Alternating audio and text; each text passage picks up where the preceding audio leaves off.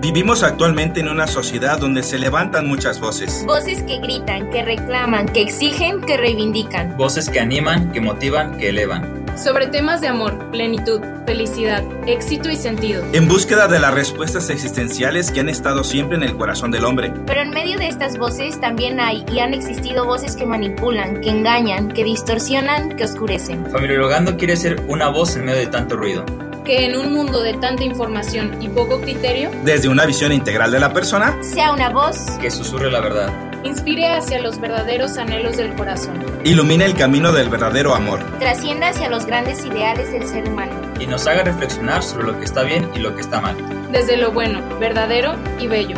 Familiologando a favor del amor. A todos los que nos escuchan, bienvenidos a Familiologando mi nombre es Fernando Jauregui y junto con Marco Lome vamos a estar conduciendo este programa o esta serie de episodios que vamos a estar publicando en nuestras redes sociales, tanto en Instagram como en Spotify. Ahí es donde nos podrán encontrar para escuchar. ¿Qué tal, Marco? ¿Cómo estás? ¿Qué tal, Fer? La verdad es que estoy muy contento de comenzar este proyecto que hemos titulado Lo que está mal en el mundo, como iniciando este proyecto de Familiologando ahora a través de este podcast en donde haremos reflexiones sumamente interesantes acerca de acontecimientos, películas, noticias, canciones, lo que sea, de manera de poder reflexionar sobre lo que acontece en nuestro mundo y cómo bajarlo desde una perspectiva, diríamos, del familiólogo, desde una perspectiva incluso hasta filosóficamente hablando personalista, ¿no? Y creo que esto es lo interesante porque en el fondo queremos llegar a que puedas tener luz, reflexión en aquellas cosas que suceden y que a lo mejor a veces no nos damos el tiempo para reflexionar. Sí, si bien es cierto que este primer bloque de episodios se llama Lo que está mal en el mundo, pues vamos a intentar hacer este análisis paradójico de esas realidades que ya nos has mencionado, tanto ver qué cosas podemos rescatar de estas películas, canciones o fenómenos sociales que se ven en la actualidad, que pueden ser positivos también, pero al mismo tiempo ver cuáles son esas armas ocultas que tienen o los fines ocultos o también esos aspectos que no están este, tan bien a la luz de una antropología adecuada, de una axiología, también de una moral. Entonces, este primer bloque de episodios que ustedes van a estar escuchando se va a tratar de esto. Vamos a ir analizando uh, ciertas películas, canciones y sucesos de nuestra realidad más próxima para que ustedes también puedan generar este criterio, puedan generar también reflexiones y a través de las redes sociales, pues nos puedan compartir también su opinión. Y para el episodio de hoy, este, tenemos a una invitada que viene por parte de Mundo Joven, que es una página en las redes sociales donde la pueden encontrar.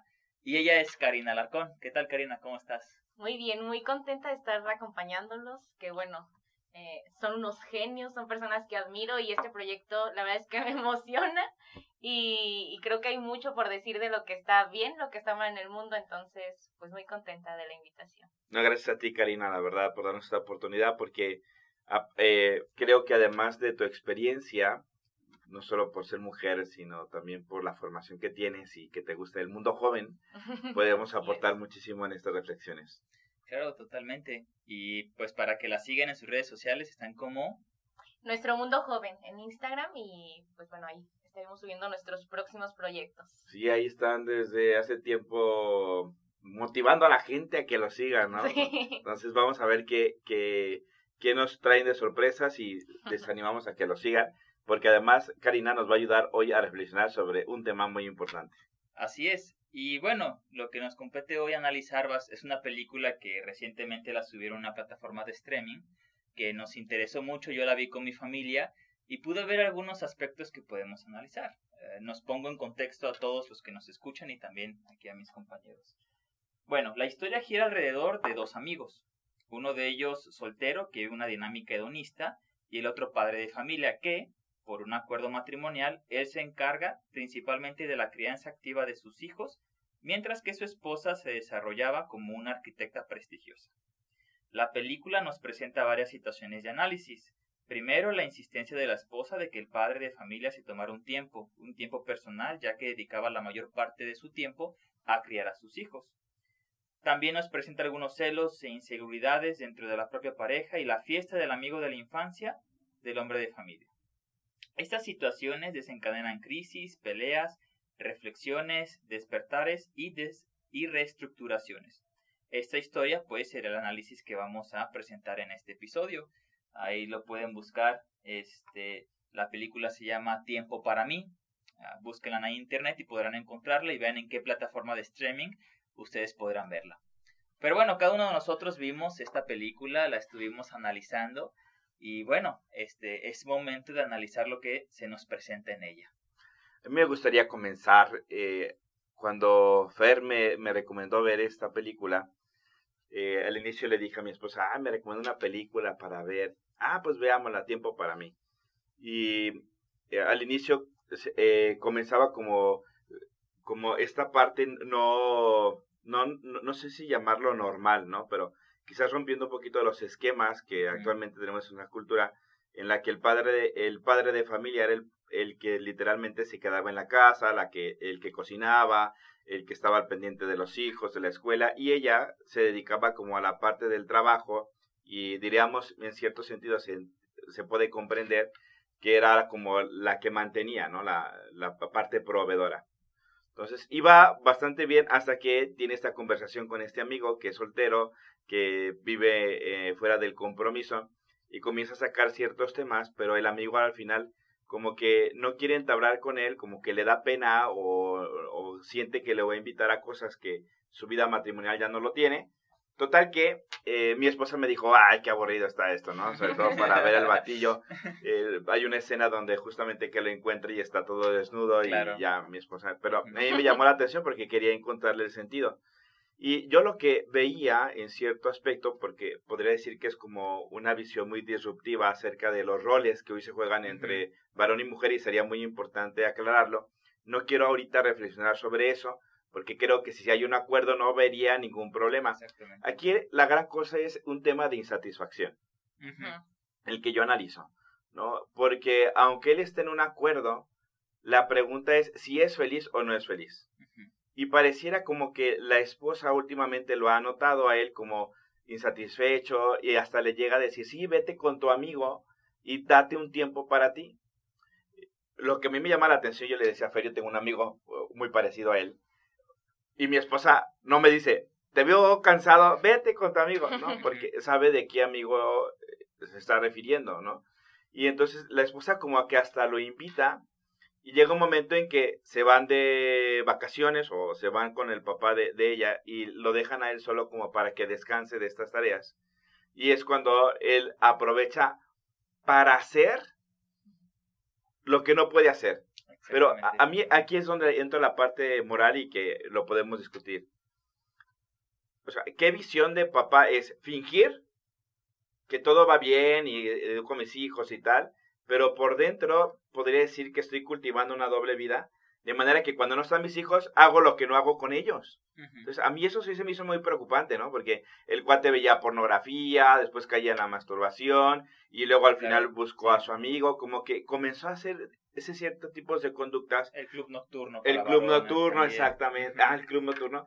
Como si su estuviera encerrado, pero nada más como para cumplir ciertos esquemas, y pero por dentro no había una transformación. Y en el momento en que le dieron el tiempo para sí, ¡pic! explotó lo que no era. Ese es el tema que creo que es interesante, ¿no? ¿Cuántas personas pueden vivir bajo la apariencia? Y creo que hoy es un tema en redes sociales. Pero por dentro bastaría con que se quitaran los focos y y haciendo una vida moral totalmente distinta, ¿no?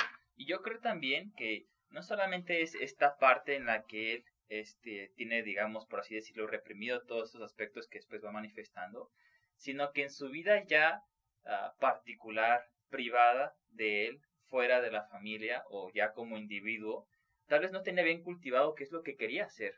No tenía bien cultivado eh, eh, qué significaba el tiempo para él, hobbies, pasatiempos, en qué se gustaría desarrollar. En la película nos presenta que precisamente él le gustaba la música y era músico. Entonces aquí vemos por qué en vez de dedicarse más a la música, se va por este clase de comportamientos, de pornografía, de masturbación, del table, de ir a la fiesta y desenfrenarse un poquito. ¿Por qué? Entonces ahí es Ahí es donde yo digo que muchas veces en la misma dinámica de la familia nos perdemos nosotros mismos por todas las exigencias que se nos presentan. Este, en este caso es el varón, pero ¿cuántos casos no existieron antes de? En el caso de la dinámica que antes se daba, que era más natural, que era que el hombre proveía y la mujer siempre se conservaba en la casa. Entonces, aquí es una parte donde él se pierde tanto en sus funciones que se olvida de sí mismo y entonces hay algunas influencias externas por parte de los amigos que es lo que le van diciendo, ¿no? Tiene una conversación en cuanto a la masturbación con uno de sus amigos que le dice, ¿dónde lo haces regularmente? En la bañera, ¿verdad? Pues sí, porque pues es para que no me escuchen. No, ahora lo puedes hacer donde quieras. ¿Quién tuvo la idea este, de que fueran un club nocturno? También el amigo. Entonces, creo que también esto nos presenta un poquito que la familia no nos no debería en última instancia hacernos perdernos de nosotros mismos. ¿Por qué? Cuando no tenemos bien asentado quiénes somos, lo que nos gusta, nuestros hobbies, muchas influencias externas precisamente nos pueden llevar a esos comportamientos. Que una vez que tiene este varón tiempo para sí, pues se desenfrenan cosas que él no, no, no saben qué. Y la escena es muy clara cuando se van. ¿no? Lo primero que hace es poner música, baila de manera contemporánea. Quitarse los zapatos. Quitarse los zapatos y entonces llega en este punto donde no sabe a qué le gusta, qué quisiera hacer en ese momento de privacidad. ¿no? Entonces también nos refleja claramente esta realidad. Y una parte que quisiera recuperar también de esto que mencionabas del principio, de estos nuevos roles que se nos van presentando. ¿no? Y tú bien lo decías, creo que el problema es cuando hay un problema. Entonces, si en estas dinámicas actuales no hay problema en que el varón se quede y la mujer salga a trabajar, bueno, está totalmente bien. Eh, producto de la industrialización, producto de abrirle a la mujer este, la oportunidad de estudiar, pues ya también ella se puede desarrollar. Entonces, creo que en esta parte de la dinámica ambos estuvieron de acuerdo. Sí, creo que sí, de por medio existía un, esa parte como que hay un acuerdo común, pero me gustaría preguntarle a Karina, que es mujer, ¿no? Pero, a ver, puede haber un acuerdo, ¿no? Y a lo mejor es funcional, pero lo que nosotros hemos hablado es un tema incluso moral, ¿no? Axiológico. O sea, si tú eres la proveedora, imagínate, te casas y con tu novio y tú eres la proveedora y lo ves estresado, le dirías, oye, sí, vete con fulanito de tal que sabes de antemano que no tiene una vida moral correcta, ¿lo harías? No, claro que no. O sea, creo que creo que la solución sería justamente apelar a lo que él quisiera. O sea, como un trabajo de diálogo y de un contrato bien formado, ¿no? Que esto es como algo muy importante en la familia. O sea, a lo mejor por el contexto fue funcional, como tú dices, pero si realmente en él no está originando este cambio, esa transformación interna, pues creo que ahí sería como apelar justamente a eso, ¿no? De lo que decía Fer, ¿por qué, ¿por qué está sucediendo esta dinámica del cambio radical? Donde, o sea, de verdad se ve todo aquello que él no podía hacer por, por esta paternidad o esta, este cuidado de los hijos, lo lleva a un extremo donde ni siquiera creo que en el fondo lo quería, en el fondo se ve que es mucha presión de lo que está viviendo, ¿no? Y se ve una escena justamente donde vas a terminar como aquella que está, en, no sé cómo se llama, pero bueno, la que está en el tránsito de la escuela y ahí como que se queda pensando de no quiero esta vida, o sea, realmente no quiero llegar a ese fin. Entonces, creo que en realidad lo que debería de hacerse para llegar a un a una solución profunda y una solución verdadera sería apelar a lo que él quisiera, pues en realidad, ¿no? Y si él desea, porque creo que desempeñaba muy bien su papel en este acuerdo, o sea, los hijos estaban bien cuidados, alimentados, en la escuela se desarrollaba muy bien. Entonces, a lo mejor sí es lo que él quería, pero le hacía falta algo, ¿no? Y a lo mejor, no sé, incluso se ve como en esta dinámica conyugal, o sea, se ven como enajenados, ¿no? sí, se ven como bastante, la relación fría, incluso hasta él comienza a tener ciertas sospechas, ¿no? Del jefe de ella y que, pero al final cuando le, le reclama, o sea, como que tampoco, como que conyugalmente no hay algo muy interesante. Quisiera yo nada más como dar tres puntos como de reflexión de, acerca de lo que yo veo en esa película y un punto lo dio Fer, la falta de sentido. Claro. ¿sí? No sabe bien lo que quiere. Y yo pensé, justamente ayer estaba en una clase donde me estaban hablando sobre lo que Carlos Wojtyła hablaba sobre comunio personarum, que, es una comunidad de personas. Dice, hoy en día hay muchas comunidades, matrimonios o familias, que conviven, coexisten, son funcionales, pero no necesariamente es personalizante. Entonces, cuando eh, ah, veía esta película, decía, ¿cuántos matrimonios o cuántas familias, como la, de, la del protagonista de esta película, viven su vida familiar, pero no con o sea, no, lo ves pleno, o sea, claro. Eh, hace muy bien su función, pero no lo ves pleno, lo ves frustrado, eh, me da esa impresión como que no sabe bien lo que quiere Y, y, yo decía, pues efectivamente hay veces que hay muchas familias en donde no se reconocen mutuamente, no, no, no son capaces de hablar sobre tus sueños, incluso hasta orientar, ¿no? Oye, eh, esto sí, esto no, y que a veces pueden ser tan manipulables por factores externos, los amigos, que le hacen ver que ese es el camino de plenitud, pero en el fondo tampoco se encuentran satisfechos, ¿no? Entonces yo veo primero eso, no, ve, no veo un, un, sentido de vida porque en el momento en que deja de tener esta presión, sale lo que ni siquiera él es, ni, siquiera eso le satisface. Dos, lo que yo veo es que en la misma dinámica familiar se ve como una frialdad, si bien los hijos valoran mucho el papel del padre, sin embargo, pareciera como que hay algo en la parte conyugal que, que no, está tiendo, no, siendo, no está siendo tan funcional, quien incluso la esposa podía poner límites. Incluso hasta se da, uno se percibe que incluso permitía críticas por parte de sus padres a su esposo que ni siquiera lo valoraba, hasta que ella después, ¿no? O sea, dice, no, espérame, o sea, mi esposo, y, y, y como que hace un reconocimiento y pone un límite. Y tercero es que al fin y al cabo cualquier familia que quiere ser eh, coherente con su fe o con sus principios, tendrá que dar las herramientas necesarias para poder afrontar un mundo adverso.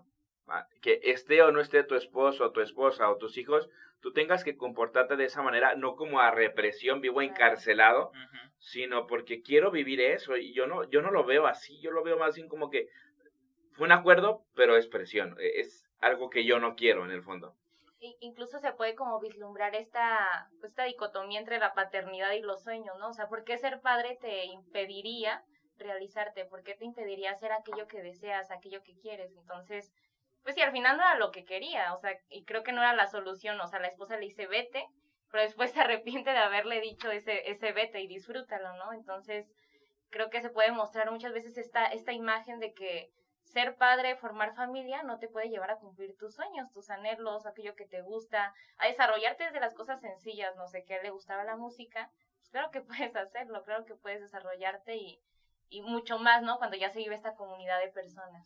Sí, y bueno, en, en, un punto de esto que estamos hablando, precisamente estos tres puntos que tú sacas a la luz, Marco, el sentido de vida, la parte conyugal y la coherencia, creo que eh, también no hay que descartar la realidad de que la película nos presenta un cambio radical de roles en el sentido de que ahora el varón es el histérico, mientras que la mujer es la más mesurada.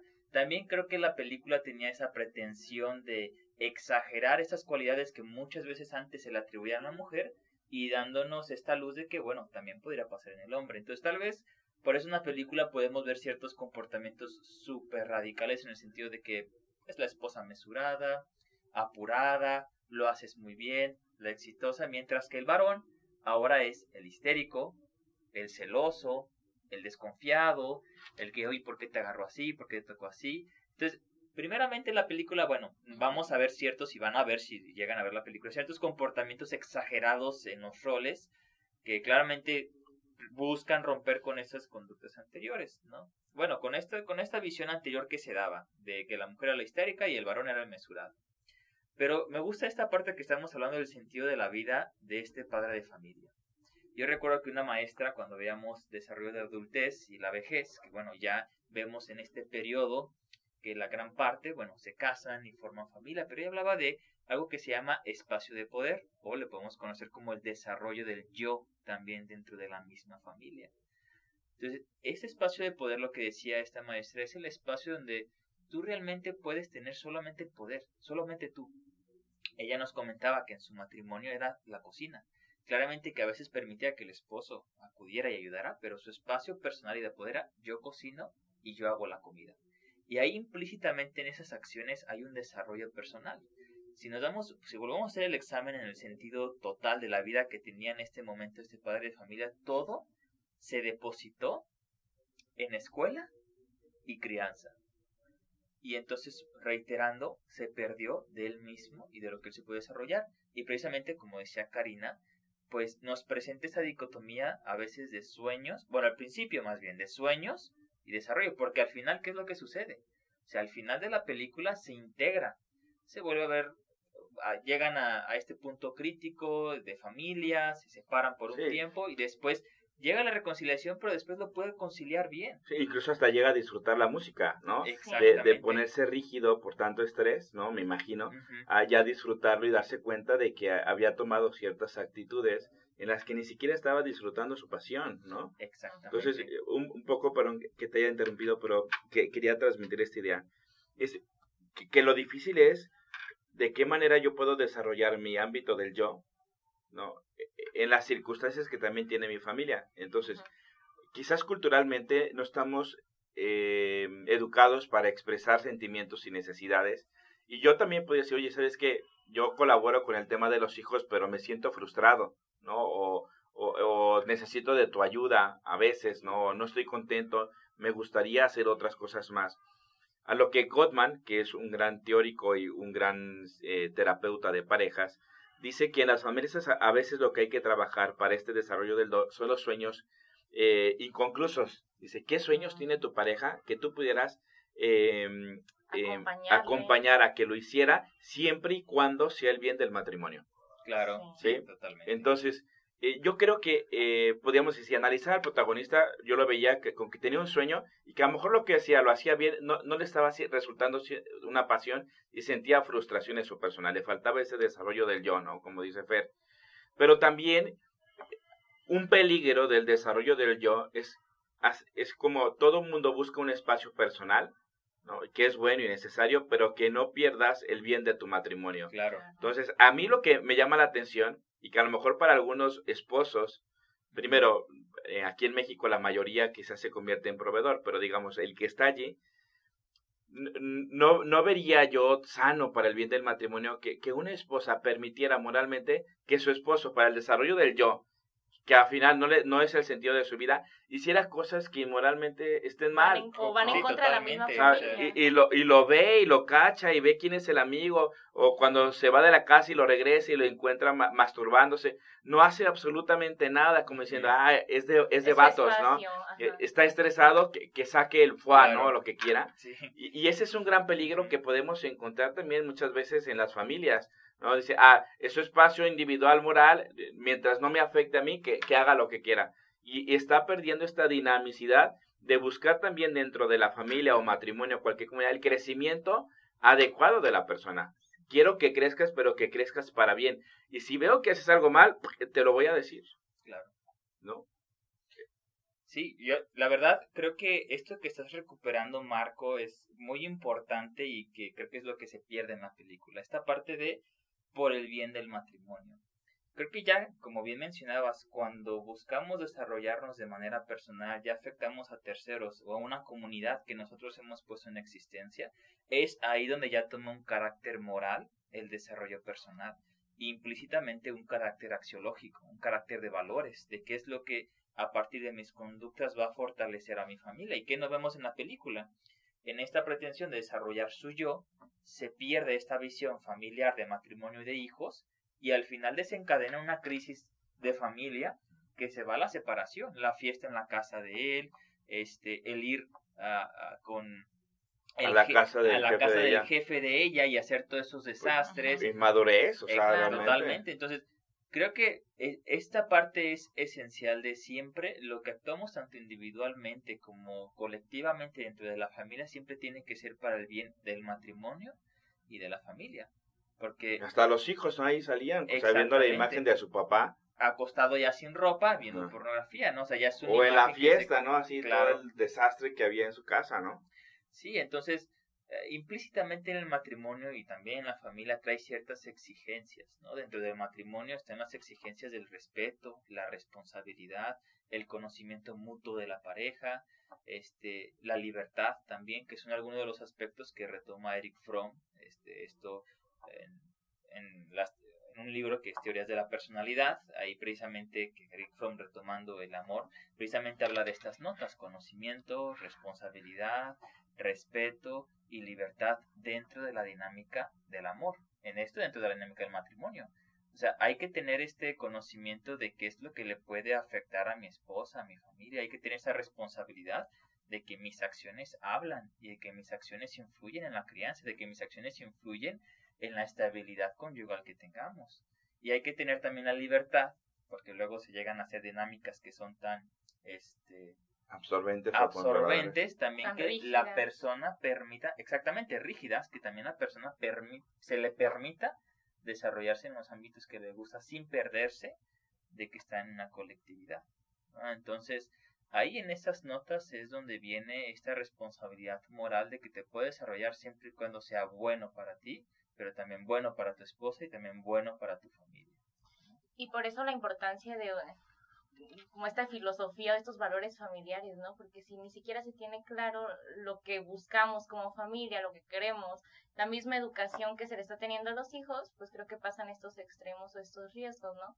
O sea, no estamos negando que en la familia no pueda haber momentos de crisis, momentos de cansancio, donde sea necesario, pues también descansos de cierta manera en la posibilidad, en la medida de lo posible, ¿no? Pero creo que siempre que vayan de acuerdo a esta filosofía familiar y por eso la importancia de que la familia se siente, de que el matrimonio dialogue, que platique, o sea, qué queremos para nuestra familia, qué queremos para nuestros hijos y conforme a eso pues seguir desarrollándose como tú mencionabas, ¿no? O sea, individualmente, pero también como comunidad, como familia, no solamente pues yéndonos a los dos extremos, que creo que es lo que se ve, o sea, en un principio mucho desarrollo familiar de cierta manera y luego se llega al extremo de, bueno, mucho desarrollo personal, ¿no? Y vemos estas consecuencias que se van eh, vislumbrando en la película y, y al final pues ya, ahora sí como el conjunto o el medio o el punto donde, bueno, podemos lograr ambas cosas. No, no se trata de como enajenarnos de la, de la individualidad, pero tampoco dejando de esta parte pues familiar. Sí, y creo que ahí, adelante Fer. Ah, pues, disculpa, pero quería retomar una idea que tú estabas mencionando sobre la, la vida conyugal, esto que mencionaba Karina, de un común acuerdo en familia y creo que esto es algo bueno que nos han traído las terapias de tercera generación en su énfasis en los valores. Si bien es cierto todavía carece de una fundamentación antropológicamente adecuada y también axiológica que vaya en relación con el desarrollo del hombre, creo que algo positivo es que hacen mucho énfasis en los valores y que tu actuar vaya de acuerdo con los valores. Ya dentro del valor podemos decir que sea bueno, que sea bello, que sea verdadero. Entonces creo que como familia, para evitar estas situaciones que se pueden ver en la película, pues creo que en esta dinámica conyugal debieron de haberse asentado algunos valores del matrimonio, algunos valores familiares que tu actor individual y tu actor colectivo les hagan acercarse a esos valores como este el apoyo mutuo, la honestidad, este, la castidad, la prudencia. Entonces, ah, creo que aquí es donde un detalle que tú mencionabas, Marco, de que tal vez en esta dinámica conyugal probablemente no existía este buen diálogo de necesidades, de perspectiva, de lo que se esperaba el uno del otro y también de lo que se esperaba dentro de la familia. Retomando esto que decía Karina de que la familia se junte y lo dialogue y que también el matrimonio lo dialogue. yo creo que a veces la, la vida va como una inercia y como dice la terapia familiar sistémica, ahora que ya sacó terapias, sí, que, cuando habla sobre la homeostasis, habla precisamente cómo las familias tratan ante un desajuste crear su propio ajuste creyendo que es el mejor. En este caso, a lo mejor la misma dinámica familiar creían que era el mejor y con lo acontecido tristemente se dan cuenta que no eran los mejores ajustes, ¿no? Y a lo mejor viene una reflexión. Y aquí es donde yo veía, bueno, esa es una película que nos trata de, de enseñar y, y, también qué, qué quiere transmitir. Eh, diré algunos aspectos como negativos y otras cosas como positivas de lo que se puede sacar. Claro. Eh, pienso con lo positivo ahora sí como siendo más este propositivo. propositivo es nos quiere mostrar que esa familia era radiografía posiblemente de muchas otras familias.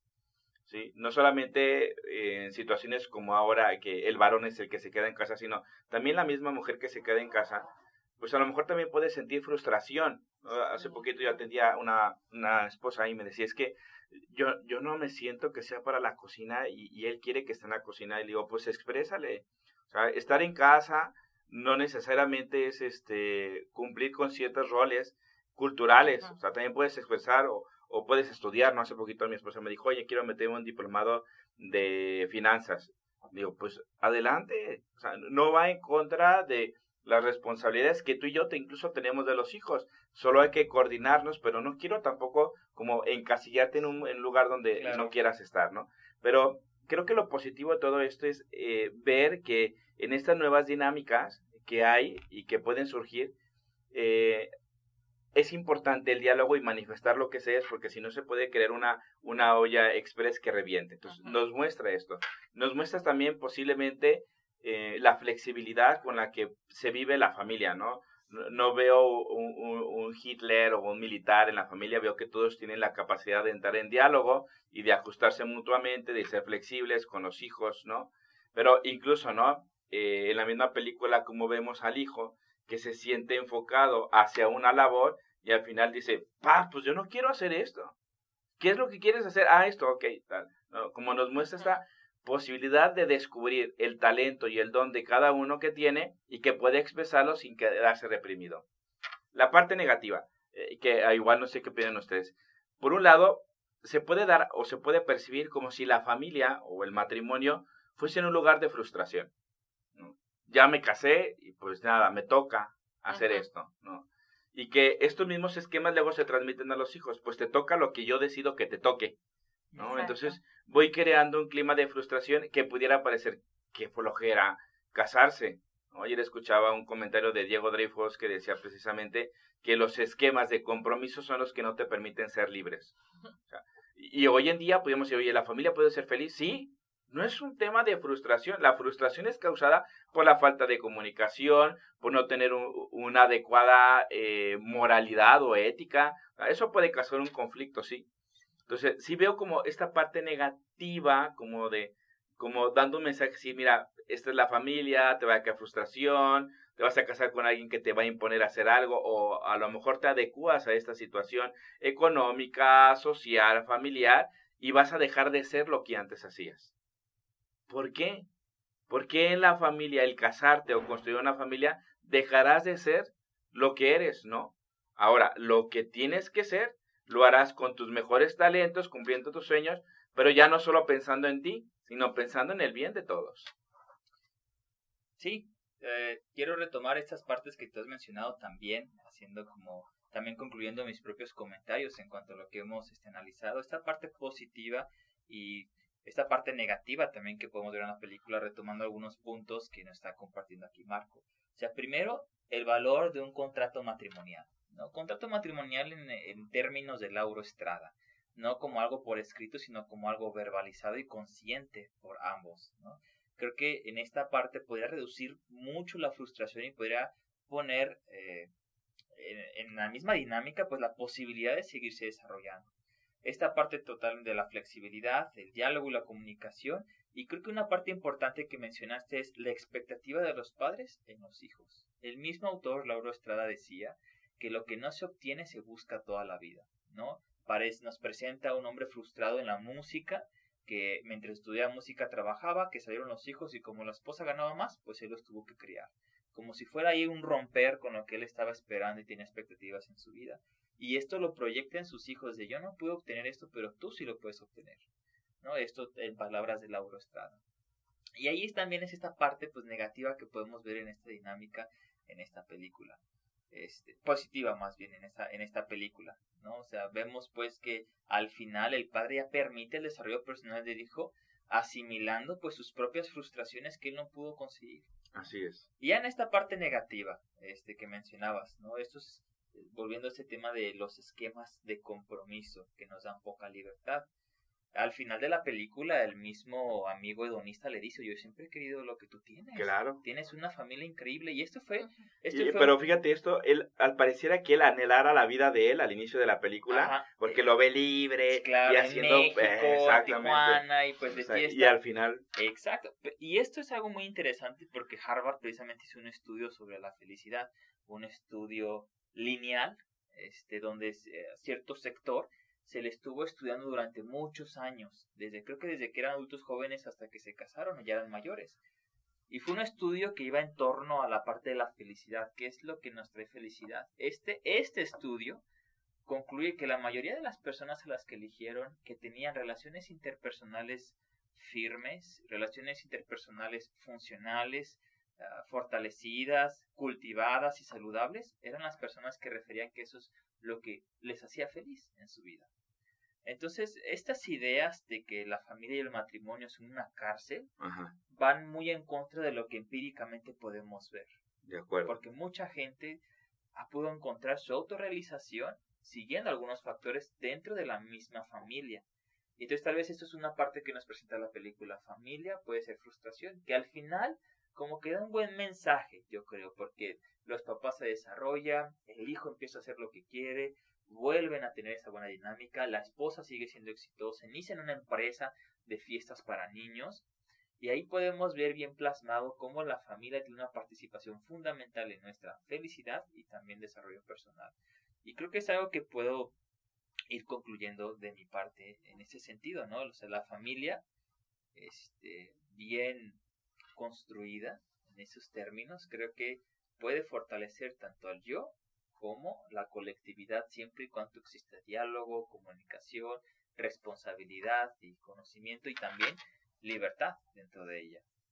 Bueno, creo que añadiendo un poquito a esto que ustedes mencionan, en la parte positiva yo vería esto que tú mencionas, Marco, la flexibilidad al cambio y creo que desde esta visión sistémica de la familia, pues la necesidad de a veces reestructurar, ¿no? O sea, creo que es, es válido decir, bueno, no nos está funcionando esto y pues podemos buscar nuevas formas de estructurar la familia. En este caso pasó así, o sea, nace el primer hijo y pues ve la necesidad de que la madre salga al trabajo y que él se quede en casa.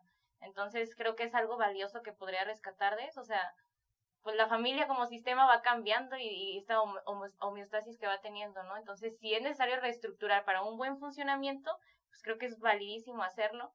Eh, y por la parte negativa yo añadiría también como la influencia del exterior, que se ve aquí con los amigos y también con la familia de ella, o sea, creo que no solamente eran comentarios, sino incluso, o sea, intervenir directamente a la familia y cómo esto pues va afectando al final esta dinámica que vayan, pues que van teniendo, ¿no?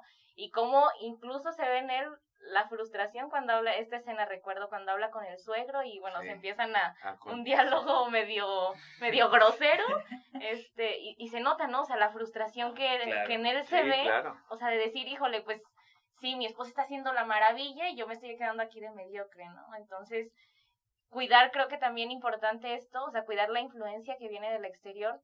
Eh, si en la familia se han acordado ciertas, eh, ciertos contratos conscientes y verbalizados, pues creo que la familia debe respetarlos independientemente de lo que el exterior diga, este, pues sí, exacto.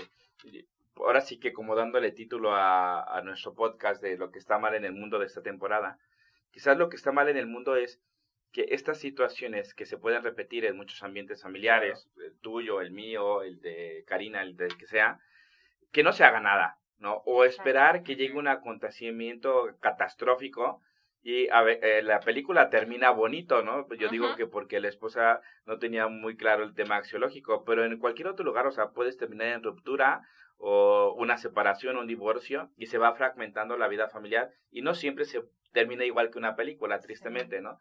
Pero aquí lo importante es que quienes lo escuchan o, o de alguna manera quien esté pasando por una dificultad, es importante resolver el problema desde el momento. Claro. Eh, o sea, si en algún momento, o sea, también efectivamente decías tú, Karina, que, y creo que eso está mal, las críticas que hay desde fuera nos afectan y a veces hay que permitir si eso que nos dicen es cierto y qué cosas no. Entonces, hay gente que dice, es que eh, ella es, e, es muy mocha y tiene muchos hijos, o ella se queda en la casa, o él se queda en la casa. Por mediocre. Ajá, por mediocre. Oye, ¿tú qué sabes? Claro. ¿Tú qué sabes? A lo mejor es feliz. Oye, si no eres feliz, exprésalo y busca un anhelo en el que puedas compaginar en diálogo para llegar a acuerdos con tu esposa. Pero no dejarnos influenciar y creo que hoy en día en el tema de las redes sociales, yo a veces he escuchado unos podcast así tanto de machos como de feministas radicales, en el que te, te critican un rol y, y tú no sabes si esa persona está bien, ¿no? Es que las mujeres viven frustradas porque son madres de familia. Pues no, es que las mujeres que trabajan eh, desamparan el hogar. No, no necesariamente, sino aquí lo importante es lo que cada uno quiere construir. Y eso es lo que haríamos de qué sería lo bueno en el mundo, frente al mal en el mundo, es comenzar a, a reflexionar y trabajar tu propia familia, de poder expresar lo que sientes, de poder hacer eh, aquello que anhelas en tu corazón, siempre viene en la familia, no en la parte destructiva y siempre teniendo un buen horizonte moral. ¿Sí? No puedo hacer algo ya ni siquiera que le haga mal a los demás, sino que me haga mal a mí, o sea, como persona. Entonces, a partir de allí, las dinámicas familiares, si se saben dialogar, comunicar adecuadamente, pueden construirse bien, sino al rato esto será un caos que tarde o temprano va a reventar, o sea, en este caso no, pero eh, él se sentirá frustrado, él se sentirá la mamá de él posiblemente, entonces eh, como que los hijos no ya no saben ni a quién dirigirle, la falta de autoridad o de límites, y en el fondo esto va a terminar muy catastrófico si sigue así, ¿no? Correcto, y creo que esto que tú dijiste, que queremos construir, pero siempre dentro de este marco que hace un tiempo escuché una conferencia sobre la autorrealización en Carlo Boctila, siempre dentro del marco axiológico, moral y antropológico. Porque esas tres dimensiones son, a la luz de Carlo Boctila, lo que nos lleva a la autorrealización como familias y como personas. Y, creo que creo que también, o sea, la necesidad de que haya un involucramiento en la familia, ¿no? O sea, y, es algo que a lo mejor se ve en la película se ven mucho los roles, y creo que es necesario el, involucramiento mediante los roles, pero también el involucramiento afectivo, eh, la necesidad de, los hijos, no sé, se ve en el caso de la mamá, cumplía con ciertos roles, mantener a la familia, pero no se ve que se involucre tal cual en la familia, ¿no? Como que se ve enajenado su papel. Entonces, creo que también es algo que podemos rescatar de aquí, o sea, que independientemente de los roles, porque eso no significa que se involucre la persona o que se involucre en la familia, independientemente de esto haya un involucramiento pues familiar y, e, y, sobre todo integrativo, ¿no? Donde cada uno pueda aportar desde lo que hace y desde lo que es. Exactamente, que los acuerdos o desacuerdos no se enfoque tanto en posiciones o roles, sino en intereses, ¿no? y, bueno, esta es una teoría del conflicto, en donde para que ganen todos, uno se enfoca en el interés más que en las posiciones, porque entonces nunca se podría resolver eh, nada y este interés que, que, también toque un verdadero sentido de vida de las personas y que se respete los dones de cada uno.